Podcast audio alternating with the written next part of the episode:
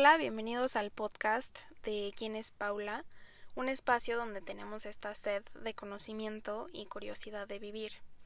Y en el episodio de hoy eh, será una plática de mí para ustedes y para con ustedes de lo que he aprendido el último episodio que saqué hablando yo sola, yo solita, que fue desde mayo.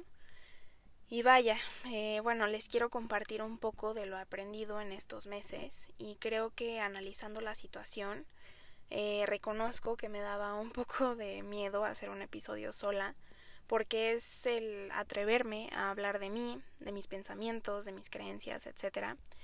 Y yo creo que es por eso que he preferido tener muchos invitados, muchas invitadas.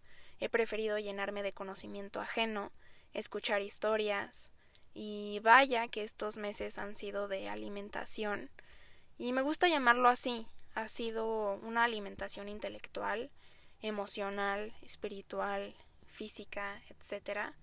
Y creo que he sido una vasija vacía que se ha llenado de, de tanta conciencia y es por eso que decidí que, que era momento, era momento de compartirlo, porque no sirve de nada que almacenes tanto conocimiento si no lo compartes, si no eres parte de la expansión de conciencia del prójimo. No sirve de nada que nada más te llenes de conocimiento si no, no vas a expandir eso que sabes.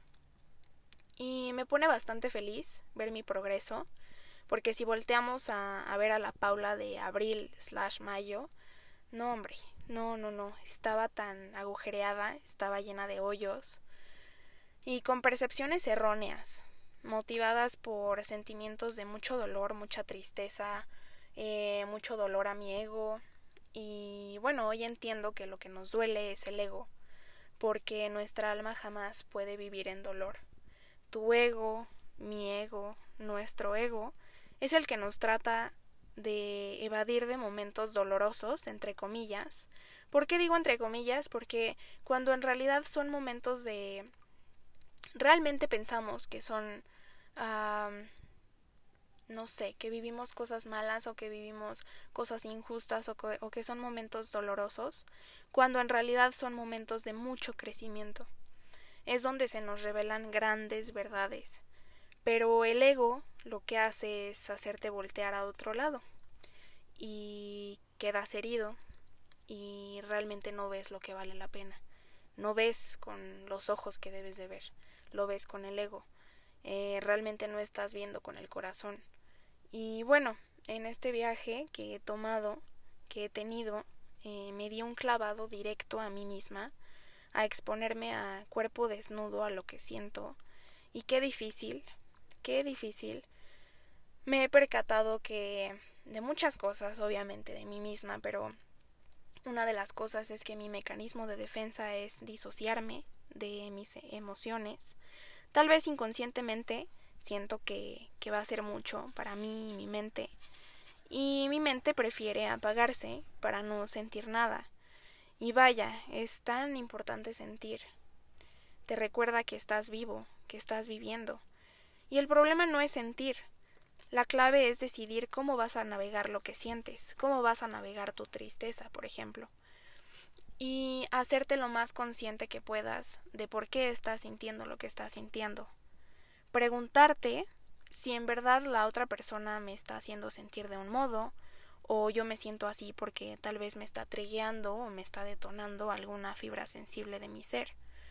Porque mm, creo que acumulamos tantas capas de asuntos inconclusos que va pasando el tiempo y llegamos a un momento en donde no, no podemos desarmar nuestros esquemas de pensamiento, nuestros esquemas cognitivos y nuestros esquemas que ya tenemos formulados. Y por eso tantos miedos y por eso nuestras inseguridades que proyectamos eh, con los demás, con los que nos rodean, con nuestras parejas y por eso tanto, uh, tanto problema en deconstruirte. Y bueno, he aquí un tema al cual me quiero adentrar, que es el amor diagonal duelo, o puedes llamarlo como amor igual a duelo, porque realmente es un duelo. Y bueno, en todo este proceso que he tenido, uno de mis retos fue aceptar la pérdida, aceptar el duelo de la pérdida de un amor porque sí, es todo un duelo, es todo un proceso. Y bueno, Freud decía, la neta, o sea, no me cae muy bien Freud, pero tiene algunos eh, tiene algunas cosas interesantes y una de las cosas que decía que, que me gusta es que el duelo es por regla general la reacción frente a la pérdida de una persona amada. Y bueno, la pérdida de un amor, ya sea por muerte o porque simplemente se abandonó la relación o terminó el amor, X cosa, deja algo roto en la subjetividad. Y lo digo porque me pasó. Mi juicio se nubló por completo. Y por ejemplo, yo tenía la creencia radical de que todo el mundo mentía. Y mm, quiero adentrarme ante la herida de la expectativa amorosa. Uf, qué gran tema. ¿Qué es esto? La caída del ideal. ¿Cuál ideal?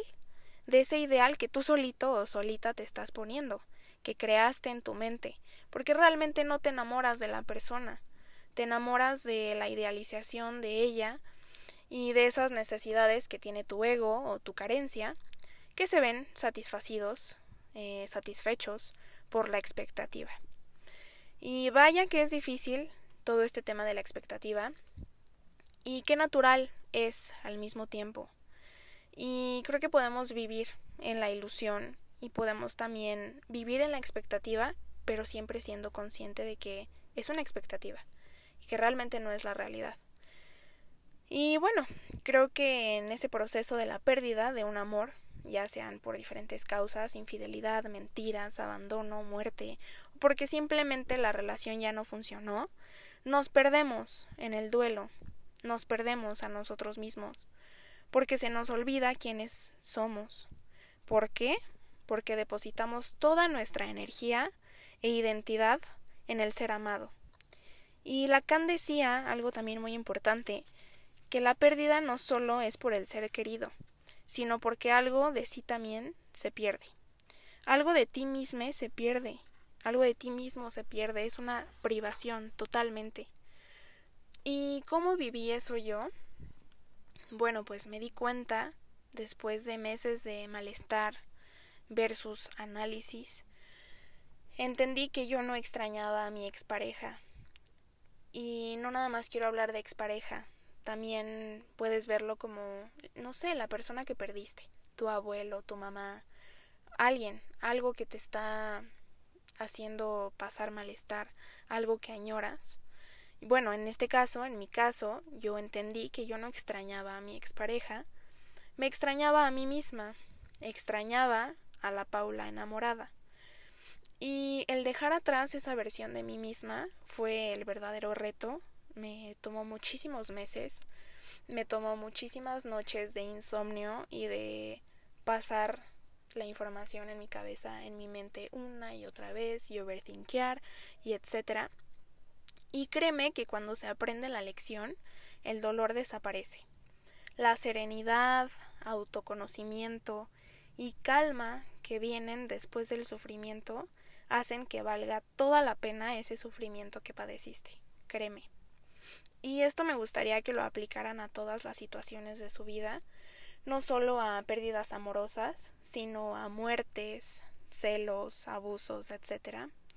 Necesitamos aprender tanto a autoconocernos y a tener autoridad interior.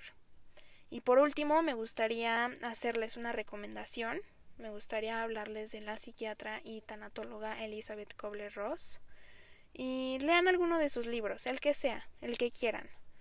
Gracias a ella he aprendido tanto de la muerte, del amor, del amor incondicional, de la austeridad, etc. Y para cerrar este episodio, eh, gracias a la Universa, hoy puedo decir que estoy en donde debo de estar. Gracias.